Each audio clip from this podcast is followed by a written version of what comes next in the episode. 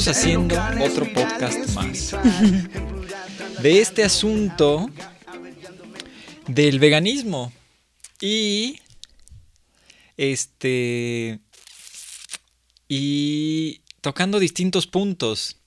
Y esta vez estamos con Paulina, Paulina Hernández. Así es. Y tú eres nutrióloga y también tienes un podcast, por Sí, cierto. sí, ¿Cómo se llama tu podcast? Se llama Sé el cambio que quieres ver en el mundo. Mira, está bueno para que también lo escuchen.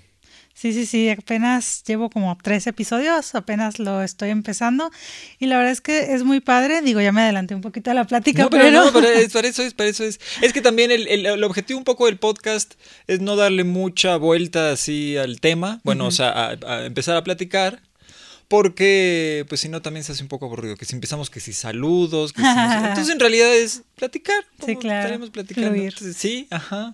Cuéntanos sí, te cuento que lo acabo de comenzar y mm, tengo poquito que, digamos que salí del closet vegano, yo así le Claro. llamo porque yo siempre fui como una vegana muy... mm, ¿Cómo te diré? O sea, como que no quería hacer drama o no Claro. quería salir a la luz o que la criticaran o algo así, ¿no?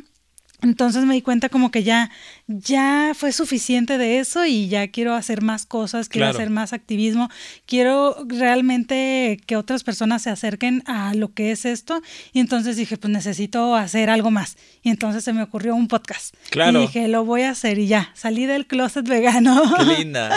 Pues sí. Sí. muchos estamos también en eso, ¿no? En el, el alzar la voz y aceptar el hecho de que pues somos eh, unos parias para la sociedad, ¿no? Sí, claro. Este, pero bueno, es, es tu podcast. eh, y nos trajiste también, bueno, me trajiste a mí y a Bárbara un, un yogurt. Sí, sí, ¿Es de sí. coco, me, dije- me decías? De nuez de la India con de coco. nuez de la India. Sí, sí, sí, ahorita que esto venía. Es oro, esto es oro molido. ¿Cómo crees te que de va nuez de la a India? Fascinar. Es la cosa más rica que yo he probado desde hace mucho tiempo y por eso quise pasar antes de venir. Te dije, ah, le voy a llevar uno, Ay, le va a encantar. qué linda. Sí, no, sí, además de nuez de la India, pf, se agradece, ¿no? ¿Qué crees? Que somos ricos. y queríamos tocar el tema de nutrición, Ujú. porque yo lo he tocado, solo que es lindo tocarlo desde, desde distintos puntos, ¿no?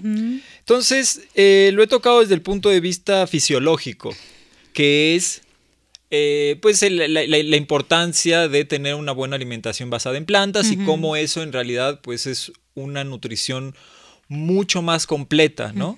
Para no usar la misma terminología que usa el carnismo, que es, es mejor. No es de que sea mejor, es más completa. ¿eh? La he tocado desde el punto de vista holístico, digámoslo así, ¿no? Que es la nutrición vegana no solo nutre, nos nutre físicamente, sino que nos nutre psico emocional y espiritualmente, es decir, se alinean tus valores, ¿no? Eh, estás alimentándote de lo que consideras que es eh, una, una visión tuya, de que eres una persona que no quiere ser cruel, que no quiere usar la violencia para, para, para eh, hacer vínculos en su, en su entorno, ¿no?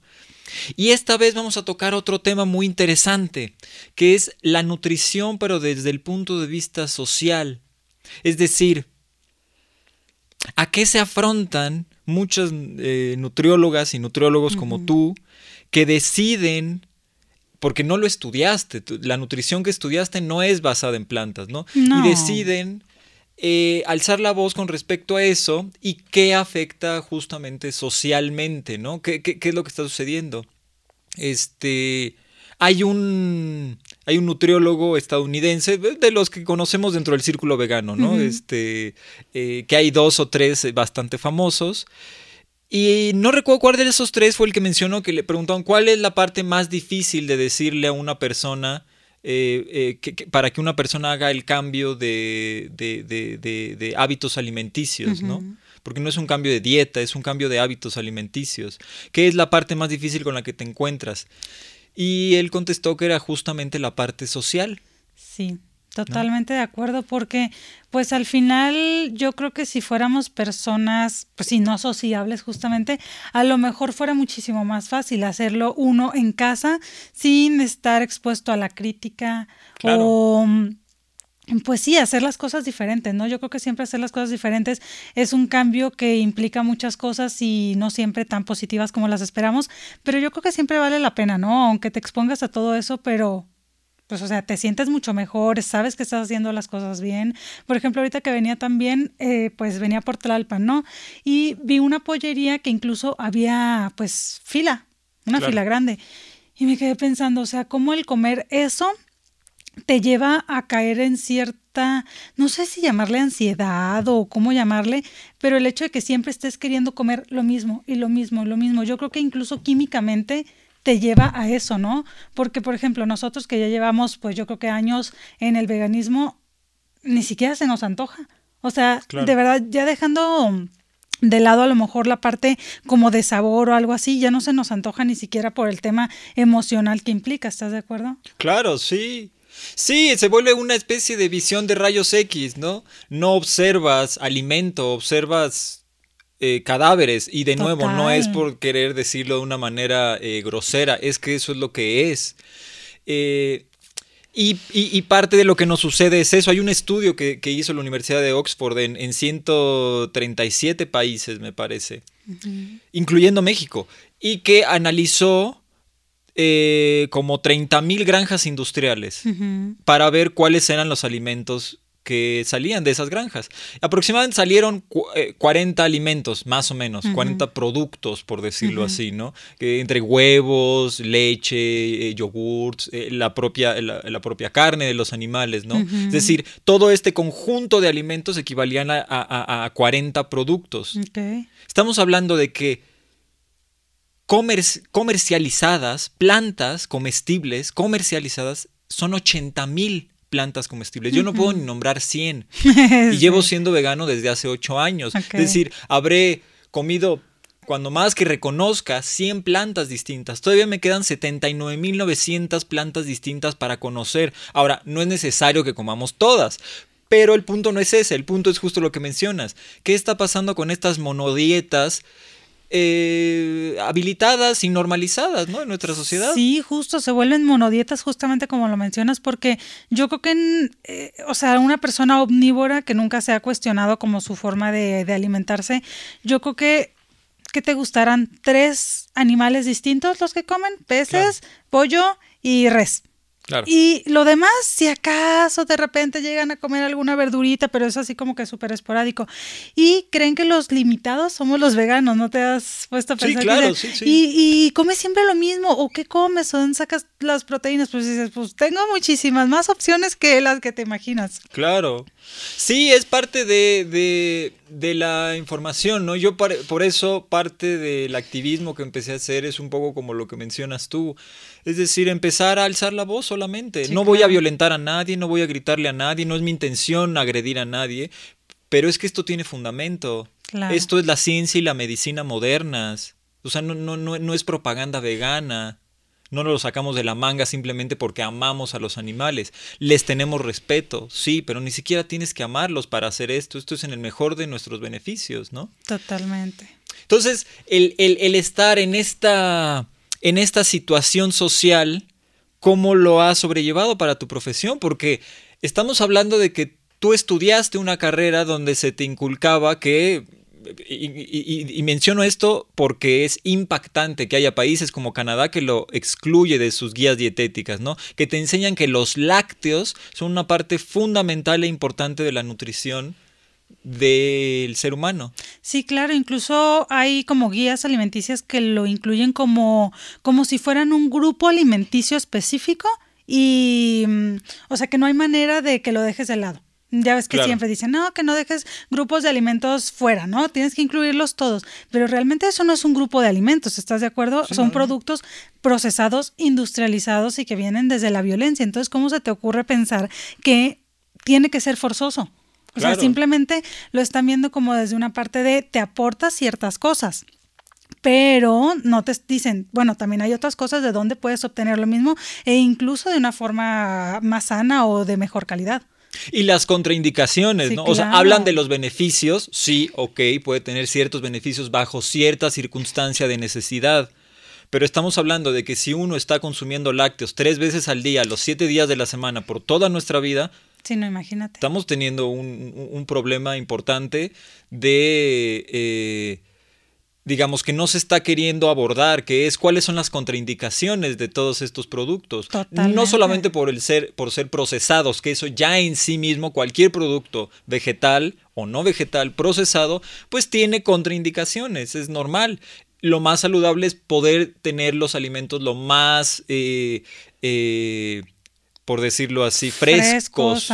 no quiero decir fresco en el sentido de que tiene que ser crudo, pero que no esté en tu refrigerador más de 15 días me parece que es saludable, ¿no? Que no, que no, que no tengas un Twinkie de hace dos meses y resulte que te lo puedes comer todavía. Eso es preocupante. Y dos meses es poquito. Hay cosas que te duran más de un año y dices, ¿como por? ¿No? Entonces, Exacto. Los lácteos entran también dentro de esta, de esta parte importante de, de, una negación de las contraindicaciones, ¿no?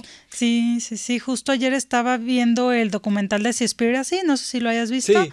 Aunque yo, yo tenía, yo creo que ya un rato que salió, como cuánto tendrá que haber salido, uno año y medio más Ajá, Sí. Pues yo llevaba así como que dije, pues no me van a convencer de no comer pescado, ¿estás de acuerdo? Ya no lo como desde hace mucho tiempo. Pero como que me había resistido porque dije, voy a terminar llorando, y ya sé cómo soy, sí, sí, le sufro bastante eso. Pero dije, bueno, lo tengo que ver, ¿no? Y entonces lo estaba viendo y sí, justo mencionan la parte de los pescados te los venden como la cosa más saludable del mundo porque te aporta omega 3. Y Sí, porque comen omega 3, pero de las algas. Pero no te están diciendo que también esos peces que te estás comiendo están contaminados con obviamente toda la basura que hay en el mar. O sea, ¿a dónde llegan eh, nuestros drenajes? ¿A dónde paran los barcos petroleros que se inundan y que derraman todo el petróleo en el mar? Pues en los peces definitivamente o el plástico que tiramos. Y eso es algo que también regresa a nosotros si nos lo comemos. Claro. Pero nadie se, se pregunta eso, no sé por qué. No, y es, y es la parte, digamos, este, eh, que, del, hacinamiento al que nosotros los hemos eh, eh, obligado a estar, ¿no?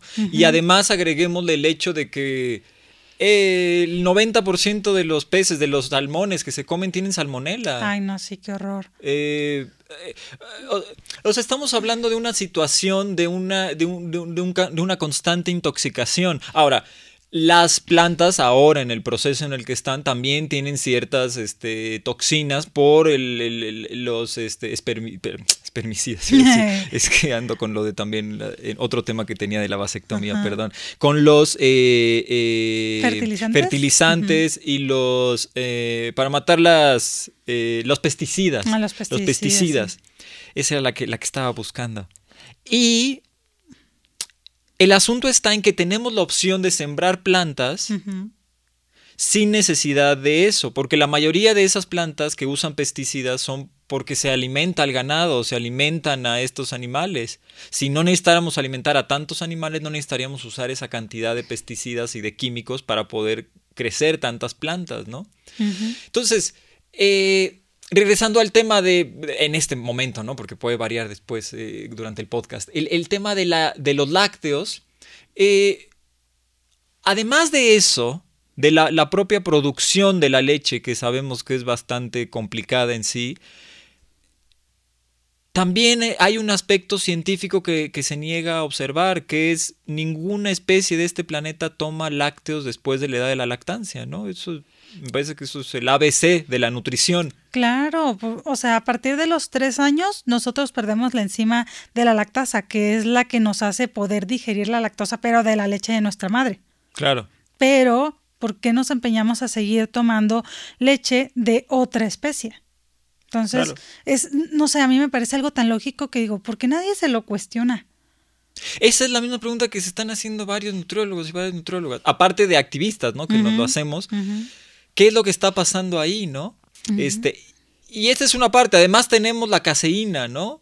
que sabemos que activa genes cancerígenos, que, provoca cáncer de ovario, cáncer de mama, cáncer de próstata, cáncer de colon. ¿De qué estamos hablando? O sea, esto es, esto es, esto es en el peor de nuestros intereses, ¿no? Lo que estamos haciendo. Total, o sea, como por qué nos empeñamos en obtener proteínas o ciertos nutrientes que podríamos decir que tiene como para estar aparentemente saludables, pero no nos ponemos a apuntar justo en, ese, en esa contraindicación, o sea que tiene más daños que beneficio realmente eso que, estamos intentando eh, cumplir para un requerimiento. Claro. ¿Y te ha pasado dentro de tu experiencia de, nutrióloga vegana o nutrióloga basada en plantas, para no eh, estigmatizar a nadie, ¿no? Eh, que te que eh, después de un tiempo que empiezan a, cambiar sus hábitos alimenticios, empiezan a tener estas resistencias. Sí, sí, sí, total. O sea, mm, por ejemplo, o más bien yo lo veo al revés. Muchas veces cuando las personas vienen de una alimentación omnívora, pues muy desequilibrada y demás, y les mando a hacer analíticas de laboratorio, pues sí, hay muchas cosas que están disparadas, ¿no? Colesterol, triglicéridos, ácido úrico, mil cosas. Y cuando empiezan a cambiar a una dieta basada en plantas, incluso aunque no sea 100% basada en plantas, ponle, no sé, que te gustó un 70%, 60%, la mejoría es impresionante. Claro. Este. Entonces, acá es donde se empieza a tornar interesante porque ya hablamos de que hay sabores, hay opciones, no es cierto que no hay opciones. Ya hablamos de que es, es, mucho menos violento. Total. Ya hablamos de que la ciencia y la medicina están de acuerdo con, estos hábitos alimenticios. O sea, la OMS y hay muchas otras universidades ah, como Oxford, Harvard, Cornell, Cambridge, Berkeley, la propia UNAM han hecho estudios sobre alimentaciones basadas en plantas y que es saludable para cualquier etapa de la vida. ¿Por, qué, sigue habiendo una resistencia a pesar de que, de que sabemos que, sí? Que es posible y que está bien. Lo que te decía al inicio, yo creo que el hecho de consumir muerte al final nos lleva como a, desapegarnos como de esas emociones empáticas, creo yo. O sea, sí es, es, muy complicado venir de comer ciertas cosas que a tu cuerpo le causan daño, incluso un daño pues químicamente hablando al cerebro y como que te hace desapegarte de eso. Claro. Entonces yo creo que tendría que ser un cambio como paulatino, a lo mejor empezar a comer más frutas, más verduras y eso que poco a poco vaya conectando como con tu parte más empática y que ya no se te haga el complicado de dejar de comer carnes o lácteos. Que incluso es mucho lo que le ha pasado a muchos de mis pacientes, fíjate. Que primero como que cuando me siguen en redes como que dicen, ay, como que le suena raro, ¿no? De que yo atienda también a personas omnívoras y que acceda a eso siendo vegana. Pero yo sé que al final va a valer la pena. Es como una inversión, digamos, a largo plazo. Porque digo, bueno, si yo no les enseño a ellos a cómo llevar primero un omnivorismo saludable o lo más saludable o menos dañino que se pueda, después, ¿quién lo va a hacer? Claro, no, y, aunque es un poco doloroso, eh, primero tenemos que cambiar el hábito y después la motivación. no todas y todos vamos a responder al hecho del sufrimiento de los animales no humanos. Bueno, eh, yo creo que sí, no todos respondemos, pero al inicio, yo creo que sí después es bien complicado cuando ya tu cuerpo está como más limpio y más conectado como con esa parte empática y que tú veas violencia y que no, no, no puedas estar en desacuerdo con eso. Claro, o sea, sí, conforme uno se va empapando de todas las opciones que, hay en, este, en esta visión cosmológica, porque eso es lo que es, es una visión cosmológica distinta, no es una dieta, es una postura social, política, económica, ecológica y definitivamente cosmológica distinta.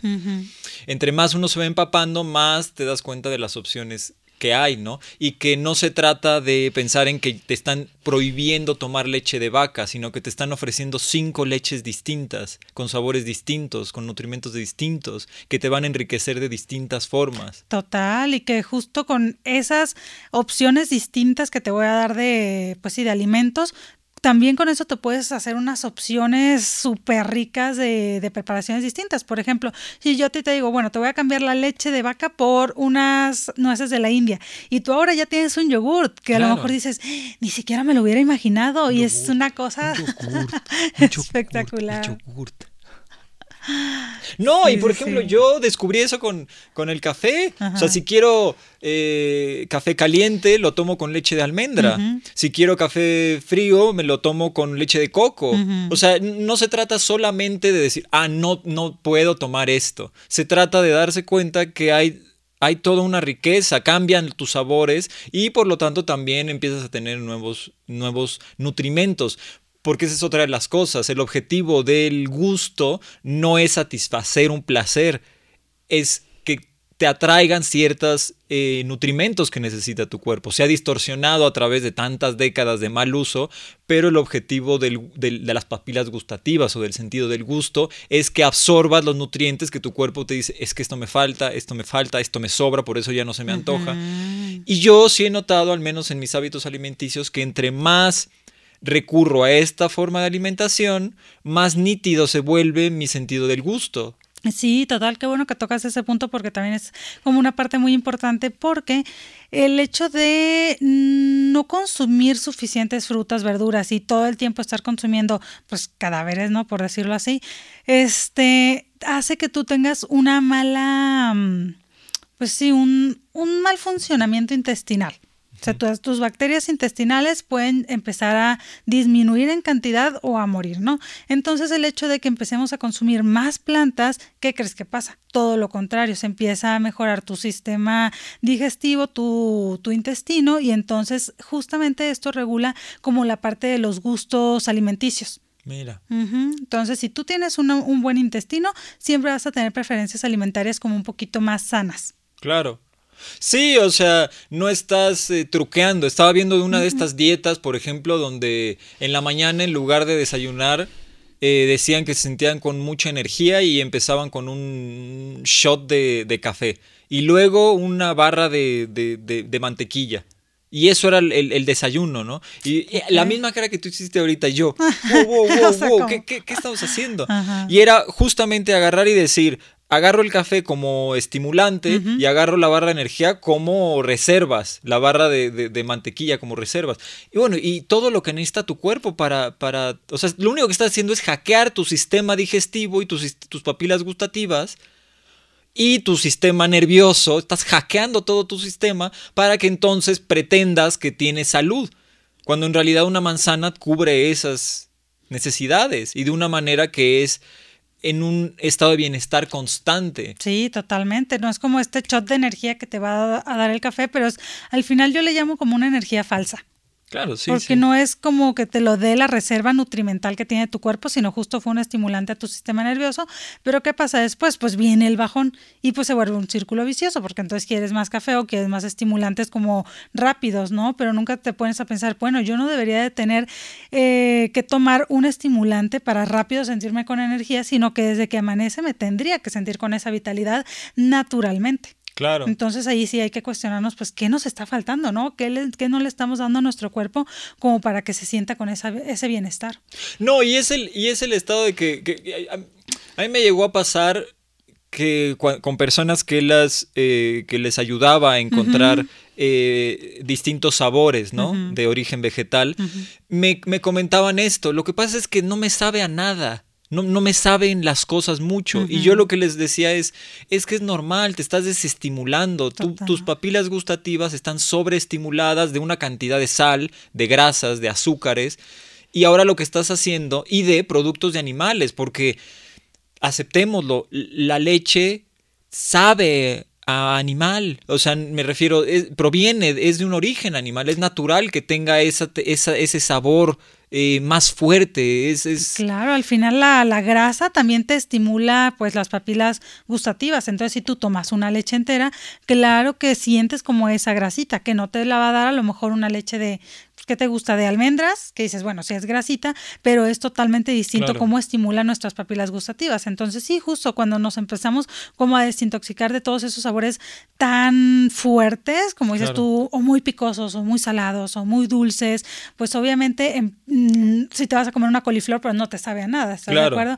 Y justo también eso siempre les digo a mis pacientes, de verdad, vas a decir que qué mentirosa soy, pero si ahorita una coliflor como que no te sabe a nada, dame chance, dame unas semanitas Trata de comerlas en preparaciones que te llamen un poquito la atención. Y de verdad llega el momento donde disfrutas tanto la coliflor que dices, ¡Ah! o sea, hasta salivo por ella. Claro, no, sí, sí. Yo, por ejemplo, me hago snacks que es eh, espinaca con limón y sal. Claro. me dicen, ¿cómo crees? Pues sí, o sea, es que es en serio, o sea, solo date tiempo, es un proceso de desestimulación como cualquier otro tipo de, de, de digamos, de experiencia que era que era bastante eh, pues sí, estimulante, por seguir con esa palabra. O sea, que, le exigía demasiado a tu cuerpo. Lo que estamos haciendo es tratar de desestimularlo y poco a poco los sabores resaltan por sí mismos. Totalmente, pues sí, es que al final yo creo que tenemos que, que darnos la oportunidad para probarlo y comprobarlo.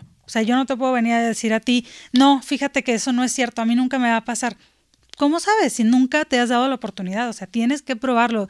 Y justo yo eso es lo que quiero, o sea, que la gente intente, que lo pruebe y que se convenza por sí misma. Y justo ya me ha pasado con varios de que, ay, pues fíjate que he estado comiendo como que menos carnes y he visto lo que publicas, ya quiero dejarlos. Y yo ni siquiera le tuve que tocar la palabra vegano. Claro, para nada. Entonces, como que justo regresan a comer más sano, a modificar sus papilas gustativas y regresa la empatía y es como que se abre un mundo nuevo, ¿no?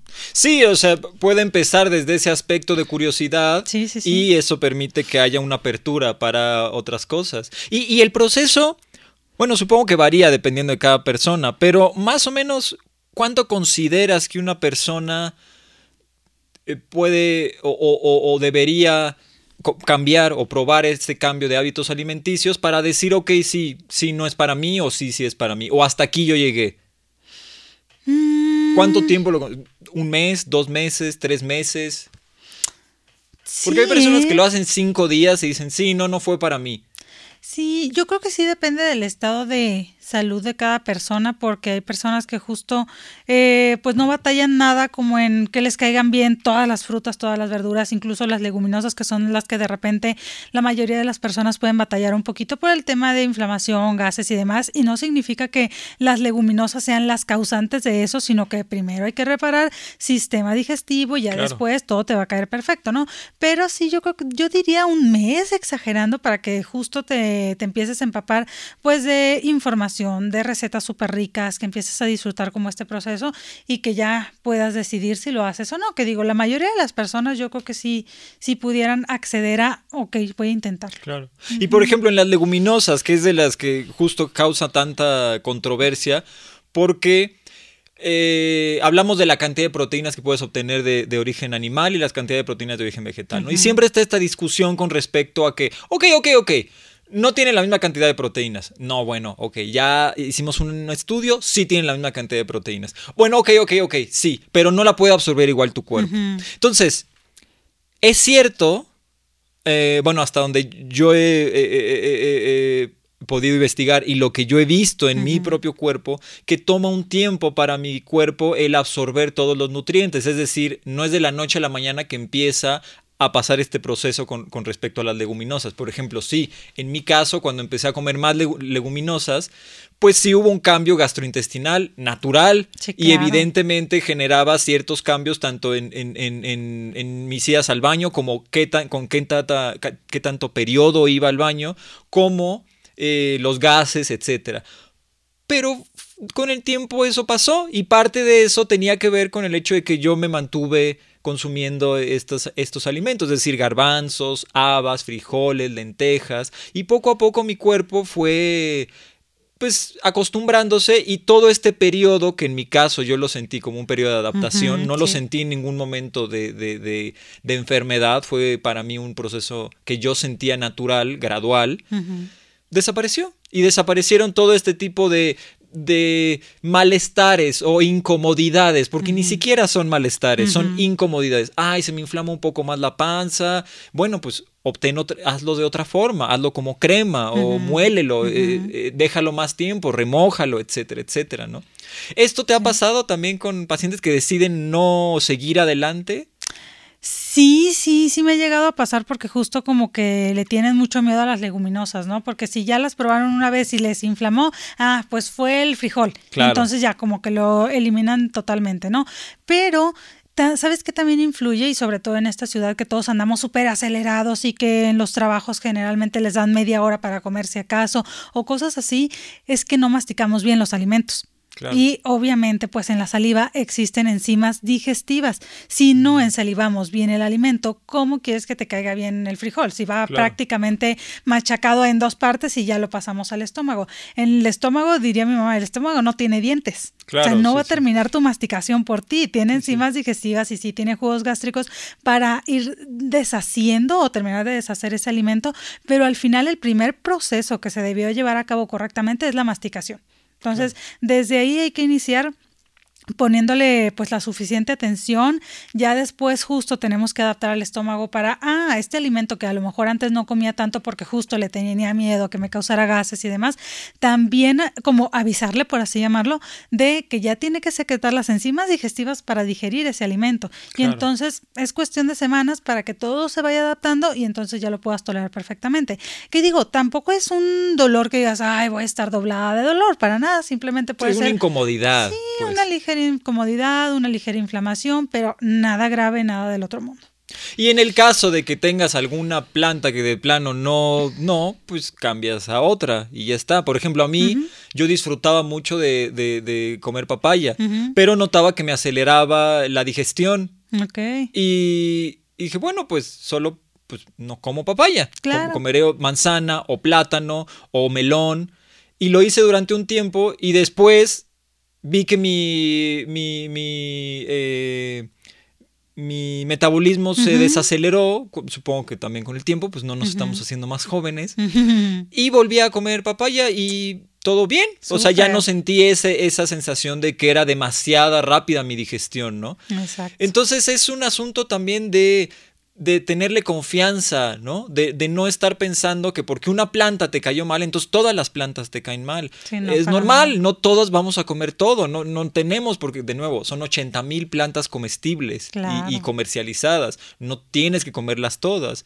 no, no, hay una específica que digas tú, ay no, la papaya es esencial y no hay nada que tenga esos nutrientes, entonces forzosamente la tengo que comer. No, para nada, hay muchísimas más cosas que te pueden aportar eso mismo. Claro. Y... ¿Qué? Te iba a preguntar algo. Ah, sí. Tenemos, también esto es importante, ¿no? El vocabulario. Cómo juega un, papel importante en todo esto, ¿no? Es decir, sabemos, tenemos la, terminología científica para, para, describir a los animales no humanos como herbívoros, omnívoros, carnívoros, etc. Pero en las personas en los seres humanos, me refiero socialmente, en una terminología, sí es técnica, pero tal vez no es eh, tan científica, sino se ha ido desarrollando con respecto a que las identidades aparecen, ¿no? Que es el pesetariano, el vegetariano, el ovo lacto vegetariano, el vegano. Lo interesante con esto, a lo que, y a lo que voy, que va mi pregunta, es que todas estas identificaciones son exclusivamente para todos los que hemos cambiado nuestros hábitos alimenticios y alejarnos de los productos que se consideran normales dentro de nuestra sociedad. Es decir, te preguntan, ¿quieres leche normal o quieres leche vegetal? Tengo un problema con esa palabra. Yo creo que ahorita mi esposo se está riendo de mí porque tengo un conflicto existencial con la palabra normal. Si a mí me dicen justo, ay, este, ¿de la leche normal o la de soya? Y yo así, pues cuál es la anormal, ¿no? O sea, todas las leches son normales, entonces digo yo, justo tenemos que aprender como a, que no se vea tan normal o, más bien lo común no debería de ser lo normal, porque no es sinónimo de correcto. Claro. Entonces sí, tenemos que ir aprendiendo justo cómo identificar estas, estas situaciones o incluso eh, también, como dices, las personas que cambiamos nuestra alimentación somos las que estamos como más conectadas con esta terminología, pero porque una persona omnívora nunca se va a llamar a sí misma omnívora, se va a llamar carnívora, carnívora. Claro. Ajá, entonces como que justo eso lo mencionaba hace un tiempo en unas historias de Instagram y como que sí tuve reacción de, ¿cómo? ¿Omnívoro? Sí, o sea, no eres carnívoro, es omnívoro. ¿Qué quiere decir esto? Que también comes plantas. Claro. Y entonces el hecho de que no las incluyas en tu alimentación diariamente, no quiere decir que tu cuerpo deje de necesitarla solamente porque no te quieres llamar eh, omnívoro. Claro. Hay una psicóloga, Melanie Joy, tal vez la conoce, eh, es una activista feminista y antiespecista también. Y ella lo que hizo fue justamente visibilizar el término, porque ella lo que decía es, nos visibilizan a los veganos y creen que somos los únicos que ponemos nuestros valores y nuestra cultura en la mesa, es decir, tú eres el que está restringiendo tu, alimentación al ser vegana o vegano. Y ella lo que hizo fue inventar no inventar, sino deducir el término para visibilizar a las personas que consumen productos de animales, es decir, las personas carnistas, es decir, personas que consideran que la carne es un producto, no un ser sintiente, y que como cualquier producto se consume. Y dentro de ese producto también están valores, también está la cultura, también está un cuadro cosmológico, ¿no? Entonces, ella lo que, lo que, lo que comentaba es, una de las partes importantes es visibilizarlos para dejar de que ellos se sientan normalizados, porque esta visión cosmológica los hace ver y las hace ver como si fueran normales, naturales y necesarias. Y el objetivo es visibilizar el carnismo para que se vea la opción del veganismo. Sí, es cierto. No estás obligado a ser vegano, pero tienes la opción de serlo. Y no es alterno, es una opción, como cualquier otra opción, ¿no? En mi caso, por ejemplo, cuando yo era niño, yo no podía eh, digerir los lácteos, yo era intolerante a la lactosa, como el 65% de la población mundial que es intolerante a la lactosa. Estoy hablando de los 80s. Y me daban leche especial. La leche especial era leche de soya. Esa era la leche especial que me mandaron a tomar por mucho tiempo porque no podía digerir los lácteos. Hasta que después, entre panecillos y mantequillas y quesos, pues mi cuerpo dijo, bueno, o sea, listo, pues, si no me vas a dejar de dar esto. No me pues, estás escuchando. pues necesito absorber nutrientes de alguna forma. Entonces, listo, ya está, ¿no? No sin un costo. Es decir, eh, todo el desgaste eh, en, el, en, el, en, el, en, mi, sistema gastrointestinal que, lleva los lácteos, ¿no? Exactamente. Fíjate que a mí me pasó lo mismo. Me comenta mi mamá que yo al inicio pues justo me daban como la leche normal, por así llamarlo, de fórmula de vaca, ¿no? Que este y que me caía mal y que entonces justamente me daban la fórmula especial que era la de soya.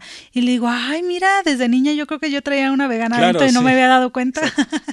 Sí. pues me parece que varios hacemos eso. Yo, por ejemplo, recuerdo que no me gustaba el sabor del huevo. No me gustaba el sabor del queso. Y yo le ponía limón a todo. ¿Cómo crees? Le ponía limón al huevo, le ponía limón a las quesadillas. Y lo que durante mucho tiempo yo pensé, no, pues no sé, me gustaba el limón.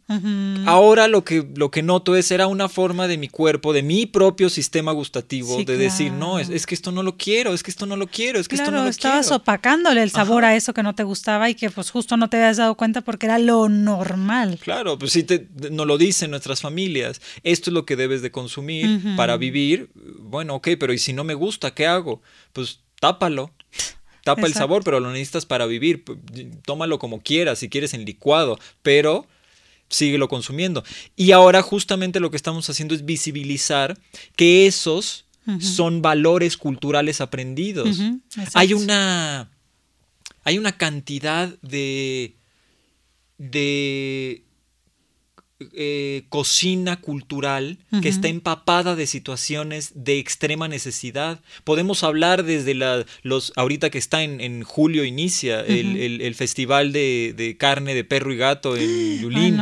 desde ahí, es esa situación proviene de algo de extrema necesidad. La gente empezó a pasar por situaciones en las que no podían tener acceso a alimentación y tuvieron que alimentarse de sus animales de compañía, o como le llamo yo, refugiados no humanos.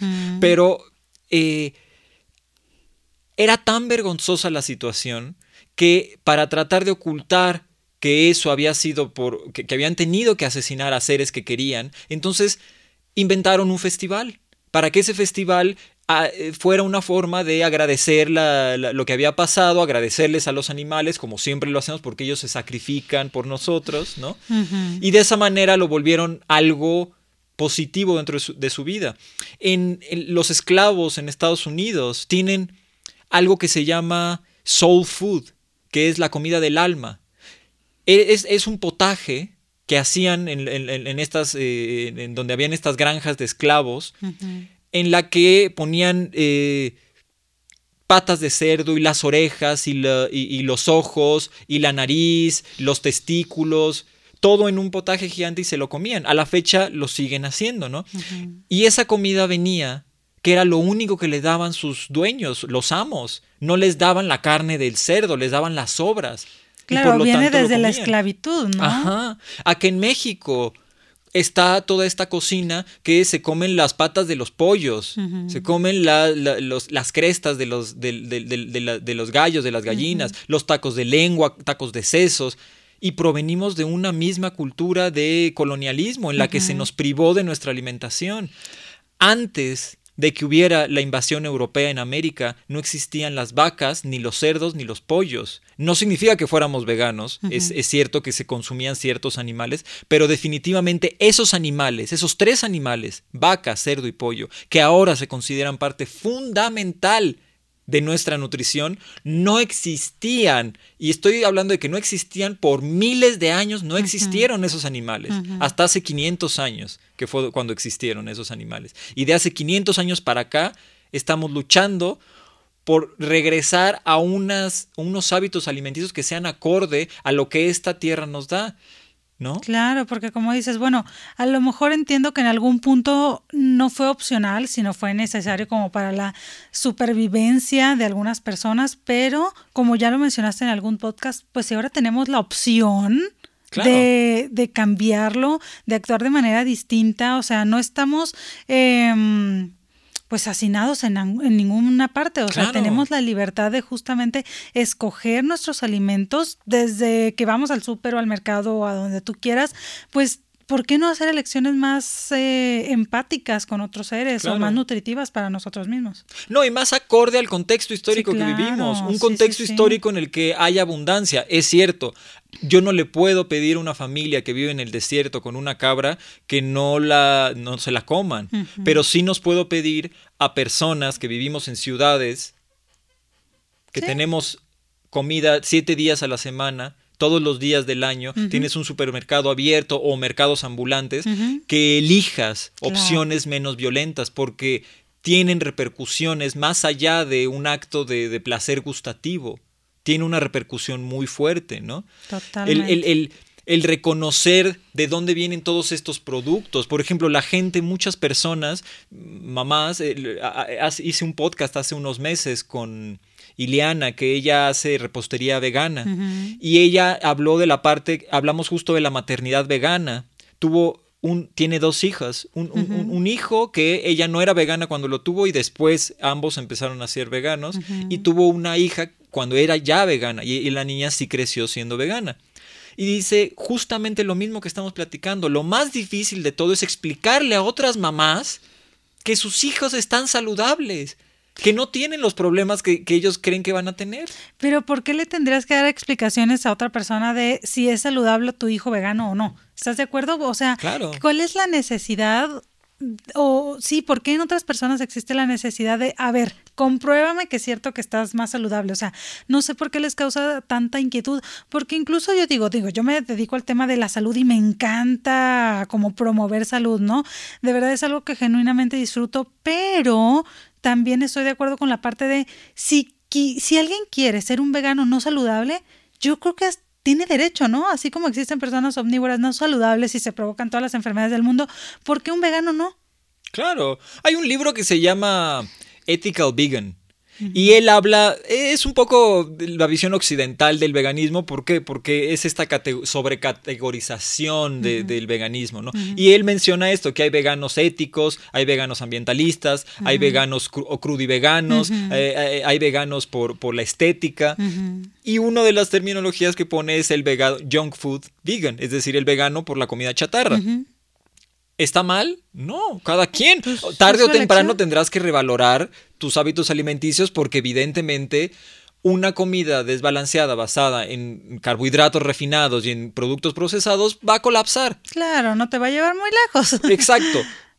Pero si al menos te estás alejando de productos que causan violencia hacia otros seres, pues es un, es un buen cambio, en una buena dirección. Claro, si al principio es lo que te acerca a eso, si dices, bueno, justo como platicamos hace un momento, ¿no? Si tus papilas gustativas todavía no disfrutan el hecho de comer frutas o verduras y demás, y quieres iniciar con un veganismo no tan saludable que sea a base de productos industrializados, pues bueno, adelante. Al final, eh, supongo que las personas que puedan llegar a elegir eso también vienen de un omnivorismo, pues, no muy saludable. o sea, vienen de comer productos industrializados. Entonces ahí la diferencia, hablando en cuestión de salud, pues no creo que sea mucha. Y la diferencia en cuestión de, eh, pues, hacer el bien hacia otros seres, pues es totalmente distinta. No, y es también reconocer el, el, revalorar de dónde vienen todos estos productos. Por ejemplo, el Gerber. Sí, es vegano, pero, pero el asunto es este, convencer a la gente que necesitas Gerber en lugar de un puré de manzana, pues es, algo un poco ya entrando en lo mezquino, cuando sabemos que el Gerber fue un invento que se hizo para los soldados de la Segunda Guerra Mundial. O sea, eso lo podemos investigar, no es propaganda vegana, de nuevo, o sea, solo es una cuestión de ponerle a leer cómo, cómo le hicieron para enviar comida a los soldados. Y ahí apareció el Gerber porque no sabían cómo enviar comida y hacían productos al vacío. Las latas, los sneakers, la leche tetrapasteurizada. Hay un montón de productos que vienen alrededor de, esas situaciones de extrema violencia y de extrema eh, necesidad. El punto es, ¿estamos en esa situación? A la, pregunta que nos hacen a las veganas y a los veganos. Si tú estuvieras en una isla desierta con un cerdo, ¿Te lo comerías? no, pues yo creo que me muero junto con él, eh, pues de inanición claro. o de, de, sol, ¿cómo se llama? De, del golpe de calor que nos va a dar ahí a los dos solos, pero...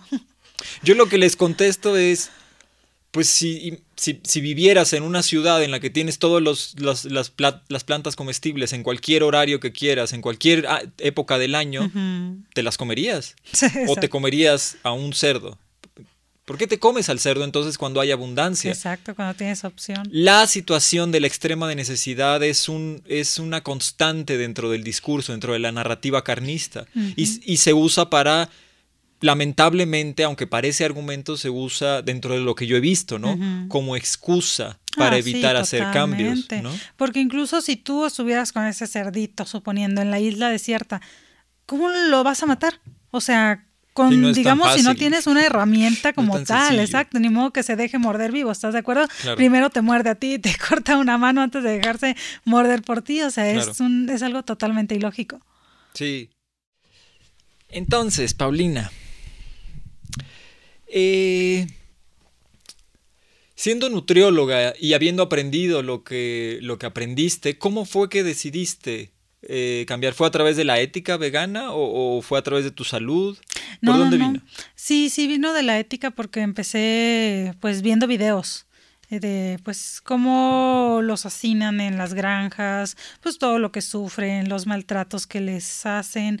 Ay, no, el otro día estaba escuchando tu podcast de cuando a un cerdito le cortaron su hociquito y luego le echaron sal. no, no, no, no pude terminar de escuchar esa parte porque dije, no, es como volver justo a eso que me hizo em, como empatizar y decir, ¿qué? O sea, ¿cómo que viven así? No lo puedo creer. ¿Y cómo es que yo no sabía? ¿Y cómo es que nunca nadie en mis, creo que tenía 21 años, o sea, en mis 21 años, nadie me dijo esto? No, pues yo no quiero ser parte de.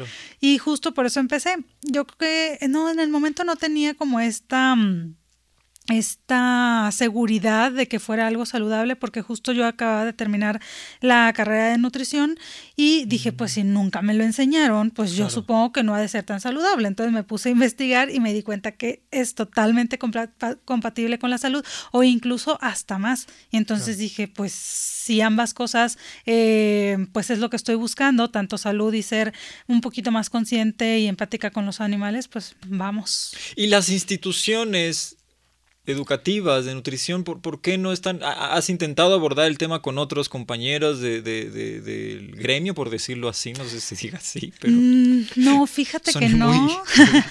no lo he intentado porque yo soy este de Sinaloa. Y entonces allá estudié, entonces pues ya no convivo en mi día a día con ningún colega. Y aparte allá, pues son súper, súper carnívoros. Ahí sí, que carnívoros, no omnívoros casi, porque de verdad yo creo que es algo a lo que están incluso cerrados, ¿eh? O sea, la palabra vegano es así como que algo inimaginable. Claro. Entonces, no, no, no he tocado el tema con ellos, pero como algunos me siguen, digo, supongo que ya medio empezaron a cuestionarse el tema, quiero pensar. Claro. Hay un, monje budista que hizo un, análisis de esto, del aspecto de... Porque yo también viví en el norte, yo viví en, Tamaulipas. Ah, ok. bueno, y también en Nuevo León, en Monterrey y en Nuevo Laredo. Como cuatro años, porque la familia de mamá es de allá. Y sí, reconozco lo que mencionas, ¿no? La, el, el, eh, hay todo un aspecto alrededor de la carne muy fuerte, ¿no? Eh, todo una, una reunión, digamos, eh, toda una celebración alrededor que, que, gira en torno a la carne, ¿no? Pero noté también otra cosa, el aspecto de la cacería. Hay una cierta cultura con respecto a la cacería por, por, por, por, lo mismo, ¿no? Y este monje lo que menciona es... Eh, con respecto a ese tema, ¿no? Él, él, dice, la cacería en, los tiempos actuales no está bien enfocada porque se está basando en un aspecto de, de, de, digamos, de obtener fama, de obtener un reconocimiento, de, resaltar una virilidad que no existe, ¿no? Claro la cacería en los tiempos de, necesidad, donde había cazadores y cazadoras, porque también es otra cosa, los hombres no éramos los únicos que cazábamos, cuando cazábamos también las mujeres cazaban. Para poder cazar a un animal, a un venado, supongamos, ¿no? No podían leer un libro e informarse sobre todos los hábitos del venado, cuáles eran sus, sus, eh, sus zonas donde normalmente se apareaban, cómo eran sus ciclos de, de digamos, de apareamiento, de maternidad, etcétera, etcétera. Tenían que convivir con la manada. Tenían que estar ahí y pasar tiempo alrededor de esos seres. Al pasar tiempo con esos seres se vinculaban porque empezaban a observar a los individuos de, las, de las tribus en las que estaban estos venados o elefantes o cualquier animal que se fueran a comer. Observaban sus vínculos emocionales, cómo los iban haciendo. Y eso generaba una, una empatía naturalmente. No podían evitar sentir un cariño hacia esos seres porque habían pasado tanto tiempo estudiándolos para poder cazarlos que habían necesitado vincularse, usar herramientas emocionales, ¿no? Y el problema es que en, la actualidad eso no sucede. Una persona que quiere cazar lo lo hace a través de un ambiente hermético, lo hace a través de libros o documentales o algún maestro que le enseñe. Por lo tanto, nunca tiene que pasar esa cantidad de tiempo con un animal no humano, lo cual le provoca una, una disonancia cognitiva, es decir, no se conecta emocionalmente con el animal que después va a asesinar, simplemente lo asesina. Claro, por eso lo termina viendo como un trofeo y no como un ser vivo al cual mató, que es lo que realmente pasó. Entonces, e, e, e, esa parte yo la vi vinculada también ahí en el norte de México, ¿no? Muy, muy, muy estrecha a toda la parte de la cultura, la cultura carnista que hay alrededor, ¿no? Que es una ramificación del especismo, ¿no? Es decir, el carnismo habilita a todas estas personas a que no le tengan ningún tipo de consideración moral a estos seres. Una de las razones por las que eh, hice este podcast es justamente para poder acercar estos temas difíciles no todos tenemos la posibilidad emocional de acercarnos a estos temas sin traumatizarnos, es normal y eso es algo que eh, platico con otros activistas. no, no estamos obligados a ver esos documentales o a leer esos libros, estamos obligados a tener la información, a estar informados para poder tener criterio. Entonces, este podcast es una idea, es una forma de acercar estos temas que algunos lamentablemente tienden a ser eh, fuertes, pero sin generar un trauma, para que se pueda justamente quitar el estigma del veganismo y el halo de bondad que tiene el carnismo alrededor de, todo, de, de, todas estas eh, eh, experiencias ¿no? con animales no humanos.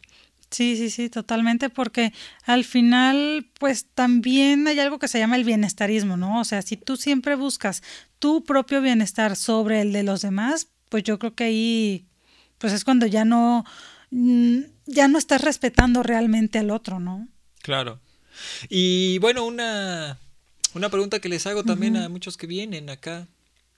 ¿Cómo ves la situación en, en, en, dentro de la nutrición? ¿Está viendo el debate? ¿Pasamos de la caricaturización al debate? ¿Qué está pasando? Eh, ¿Siguen siendo estigmatizados quienes deciden alejarse de eso?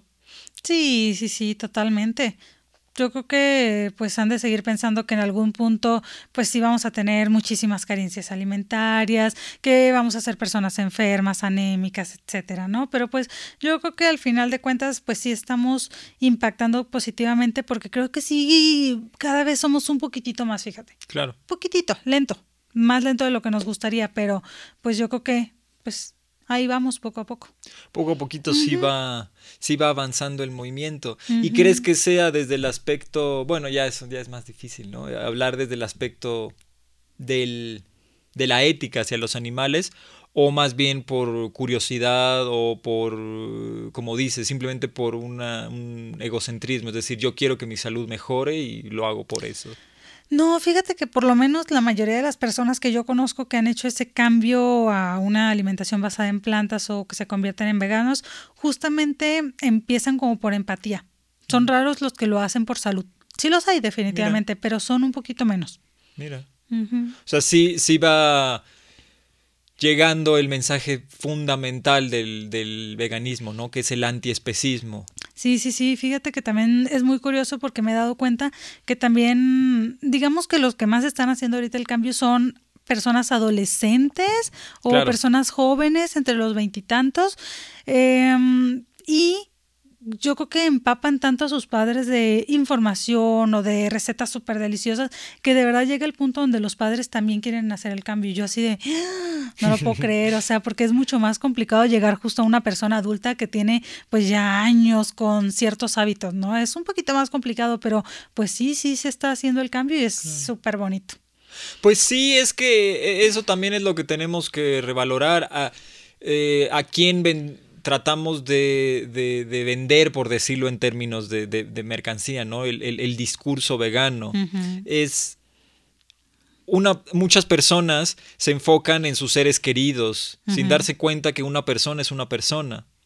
Y lo que necesitamos es enfocarnos en quienes tengan, estén más dispuestas y dispuestos a revalorar estos hábitos lamentablemente, y eso es, es, un proceso natural en cualquier ser humano, cuando llevas tantos años viviendo de una forma, pues se hace más complicado querer modificar eh, hábitos, sobre todo si esos hábitos implican una incomodidad. Vuelvo a lo mismo porque esa es la palabra que describe. No es una enfermedad, no es un malestar, es una incomodidad. Tengo que volver a replantearme cómo comer y qué comer y cuándo hacerlo, ¿no? Pero es que al final de cuentas también, pues el especismo es una forma de discriminar. Y yo creo que nos estamos cuestionando tanto que la homofobia, que la gordofobia, que mm, este, pues muchas cosas, ¿no? Y yo digo, ¿y el especismo como para cuándo?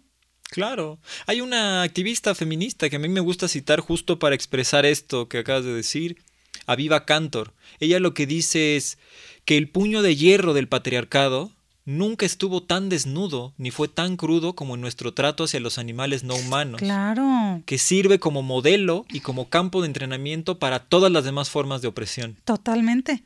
Y yo creo que es la forma de opresión más común, dime si estoy mal, y entonces, ¿por qué intentamos resolver las otras cosas y no resolvemos la principal?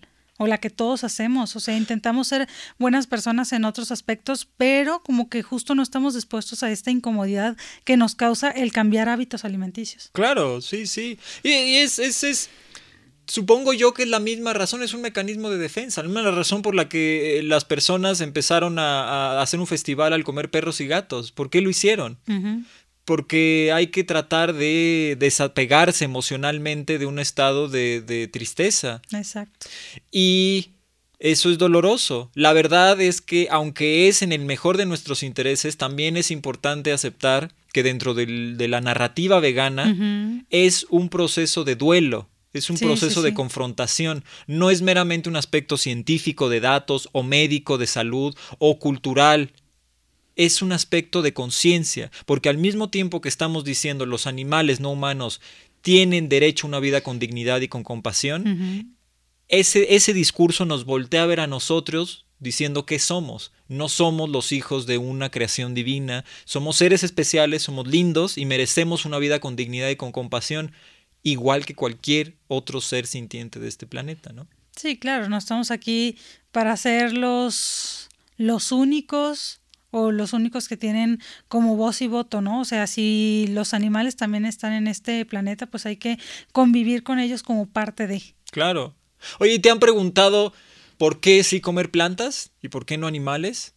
¿Te ha venido esa pregunta por ahí? ¿Por qué sí hacer eso y no, o sea, si son seres vivos también las plantas? Ah, sí, la típica, ¿no? ¿Y sabías que las plantas también sienten? Y yo así de, ay, no, no me voy a poner a pelear con esa persona porque pues es este bastante obvio que pues no se ha puesto a leer de pues de biología o de las cosas más básicas, ¿no? De que las plantas no tienen sistema nervioso central, central sí tienen... Eh, o sea, sí son seres vivos, sí vivos, pero pues realmente no sienten dolor, exacto. Claro.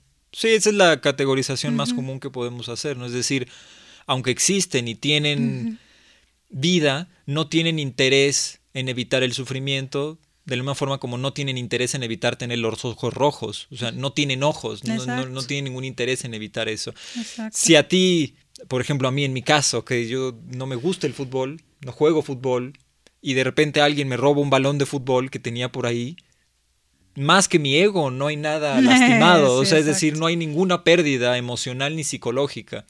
Por más que sea un robo, por más que el acto haya sido de violencia y de agresión, sí, sí, es cierto, yo tuve una pérdida, pero esa pérdida no tiene ninguna trascendencia porque mi interés no estaba en ese balón de fútbol, ¿no? Por poner un ejemplo sencillo, las plantas están dentro de esa categoría, no tienen interés en evitar el sufrimiento ni en evitar el dolor.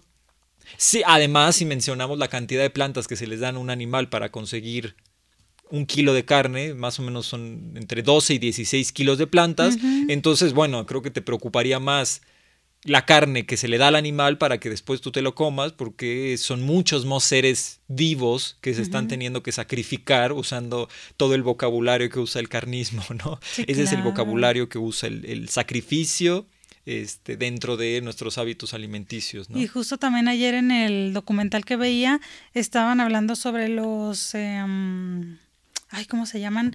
Em, donde tienen a los peces, a los camarones, como granjas, ¿no? granjas, pesqueras, este, pero ¿con qué crees que son alimentados esos peces? Con peces. Sí, sí, o sea, se ha vuelto una cuestión ridícula. Las vacas vegetarianas son el depredador número uno marítimo porque les dan todos los peces pequeños, los muelen y se los dan de comer a las vacas vegetarianas, terrestres. ¿De qué estamos hablando? O sea, esto se salió de control en muchos sentidos. Esto es evidente que es un colapso de una visión cosmológica porque va más allá de un hábito alimenticio. Es la idea de quiénes somos frente al mundo, la idea de que si yo consumo carne, entonces valgo más que la vida de ese otro ser. Y eso es un golpe cosmológico muy importante que tenemos que empezar a afrontar, ¿no? Sobre todo los hombres. Acá es un trabajo más de hombres que de mujeres. Sí, ¿verdad que sí? Yo me he dado cuenta de eso. Yo creo que, no sé, piensan que si comen una ensalada o cualquier verdura, ¿no? Y no tiene carne como que si sombría se bajara. Y yo digo, ¿de qué estás hablando? pues es que es parte de la... Es, es lo interesante y es donde se, se, aglutina todas las manifestaciones de injusticia en una mentalidad patriarcal. Exacto. Es parece y se trata de ver a, la estructura mental patriarcal como el némesis del feminismo, pero no es al feminismo al único, la única violentada. El patriarcado ha hecho un desastre y una cantidad de manifestaciones de injusticia en muchos sectores, incluyendo hacia los animales no humanos. Yo tengo derecho a dominar y a controlar a otro ser y a vivir a través de la, de la existencia de ese otro ser, ¿no? Entonces, eso evidentemente a quienes les pega más, pues a los hijos privilegiados del patriarcado, que somos los hombres. Las mujeres siempre han sido lo alterno para el patriarcado, siempre han estado a un lado. Por eso para ustedes, y ustedes son las que liderean también. La mayoría de las, de, las eh, veganas son mujeres y activistas son mujeres, porque liderean este cambio de conciencia. Nosotros los hombres tenemos más trabajo que hacer porque todavía nos estamos peleando con si, si somos o no los hijos predilectos del patriarcado, cuando no lo somos, ¿no? Sí, ahorita que platicamos de esto, Mm, como que se me vino a la mente, dije, a lo mejor será por eso que justo como en los estados del norte que hay más machismo, es donde es menos común el veganismo. A lo mejor va de la mano, ¿no? Que justo es como, como, ¿por qué me voy a cuestionar yo que estoy haciendo las cosas mal? Si yo las estoy haciendo bien, y bien porque yo lo digo, nada más. Claro. No, y, y según su cuadro cosmológico, que es el cuadro cosmológico patriarcal, Está correcto, sí. El problema es lo que llamamos disonancia cognitiva. Su visión de la realidad y de la sociedad no coincide con la visión de la realidad de la sociedad. Por eso el machismo no funciona no solo para tu alimentación, sino no funciona para tener una compañera, no funciona tampoco. Es completamente contraproducente para tu cuerpo estar consumiendo tantos animales y tanta grasa y tanta sal. algo que nos enorgullece según el patriarcado, ¿no? Es decir, una de las muestras más importantes en nuestra virilidad es el, falo, el pene, ¿no? Y la cantidad de impotencia provocada por comer estos animales es brutal. Es impactante la cantidad de, hombres que sufrimos impotencia, que podemos sufrir impotencia, ya sea que la sufrimos o potencialmente lo podemos hacer en unos años, por estar teniendo estos hábitos alimenticios, que según nosotros refuerzan nuestra idea de que voy a ser un hombre más eh, viril para mi compañera en una, en una cuestión sexual, no en una cuestión de, de protección o en una cuestión de proveer. Es decir, se ha entremezclado una idea de la realidad con la realidad. Y en este contexto histórico, aunque, aunque no soy ingenuo, es, vamos muy despacio con respecto a estas manifestaciones de injusticia, con respecto al cambio del patriarcado, del especismo, de la homofobia.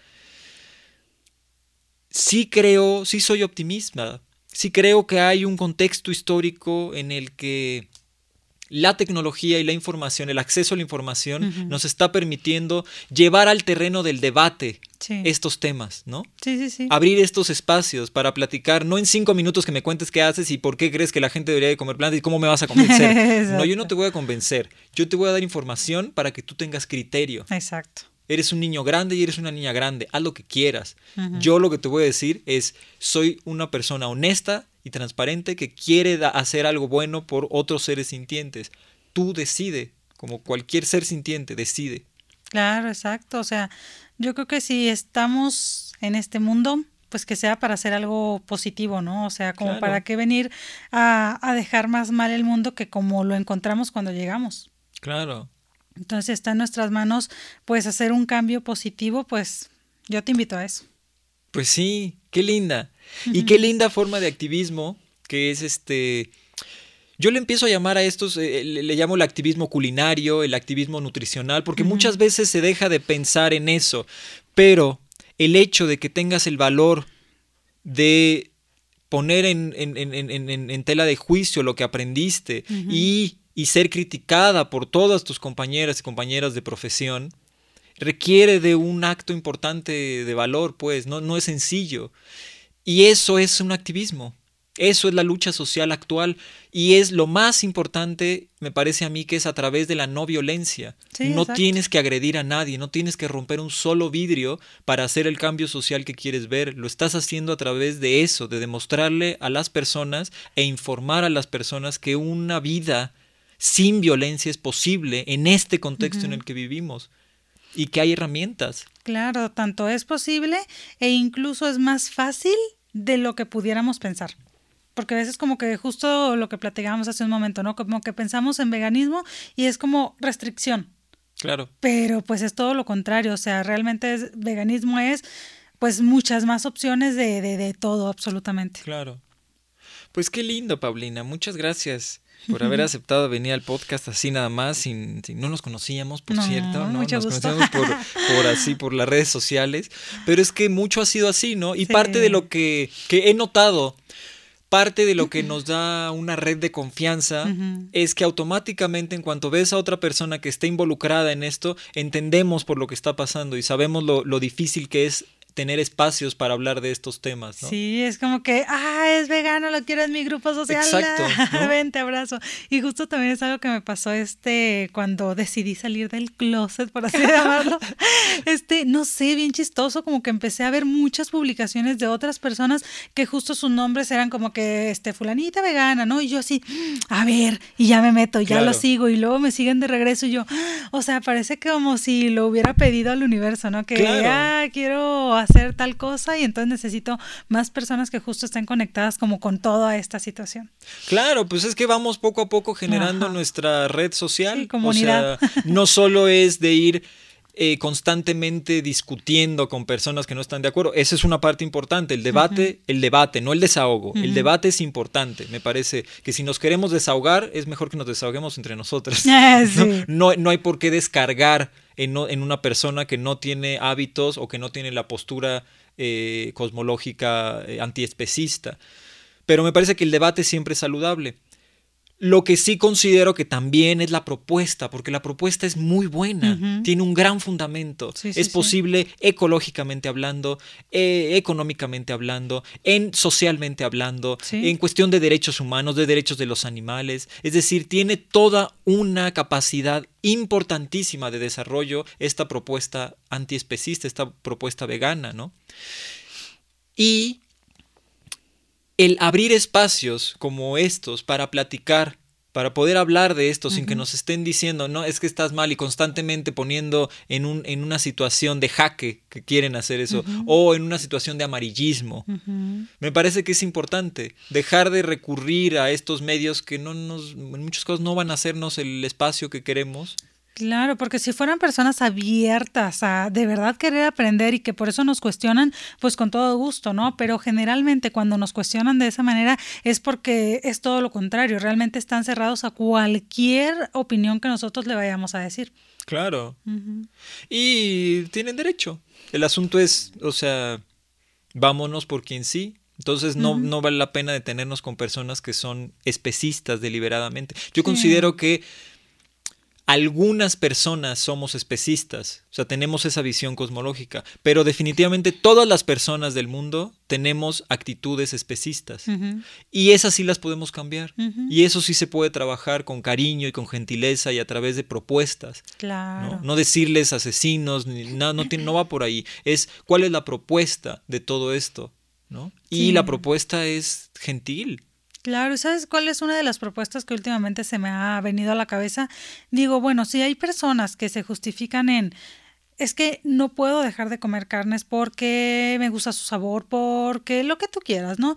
Bueno, entonces a lo mejor empezar por lo que no nos costaría nada de trabajo, que es a lo mejor revisar en el súper qué productos de los que tú compras como de higiene personal o de maquillaje o de lo que sea, que tengan el sellito de que es vegano, que no está ni probado en animales y que no está mm, no tiene ningún ingrediente animal. Entonces, ¿por qué no empezar con, eso? O incluso hasta en los zapatos que usamos. O sea, si tengo la opción de comprar un zapato que es de piel y otro zapato que es sintético, pues me voy por la opción sintética. Y yo creo que ese es un, un paso súper fácil que cualquier persona puede dar. Y el hecho de ir poquito a poquito empatizando con esas cosas y ya como supervisando, digamos, ese aspecto, te puede llevar después a más cambios. Claro, sí. Sí, es, es, eso, es los que estamos en este cambio de conciencia sabemos que es un proceso, claro. que es gradual.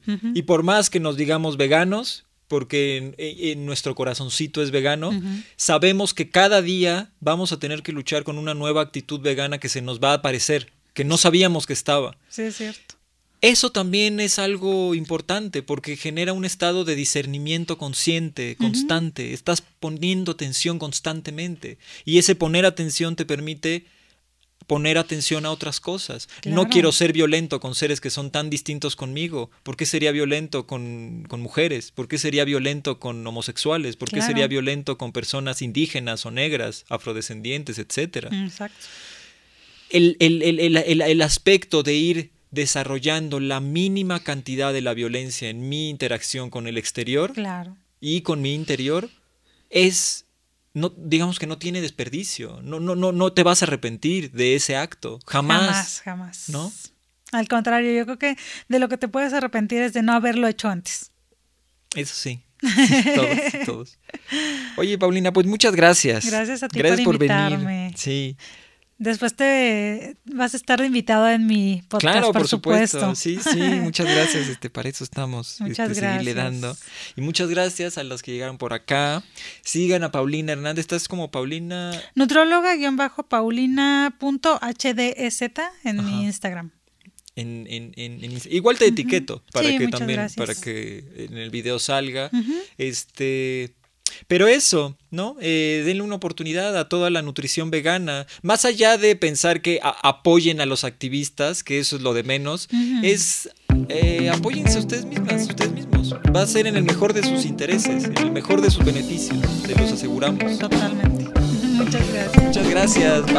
Oh, como decía, la trascendencia, el local espiral espiritual, en plural trasladándome a mi lugar, avergándome un poquito más, expresándome con la fuerza genética, hey, conectándome con la paz, iluminándome con la luz astral, hey, teletransportándome a la gloria, la paciencia es adquirida, serenidad en la soledad, soledad en la serenidad.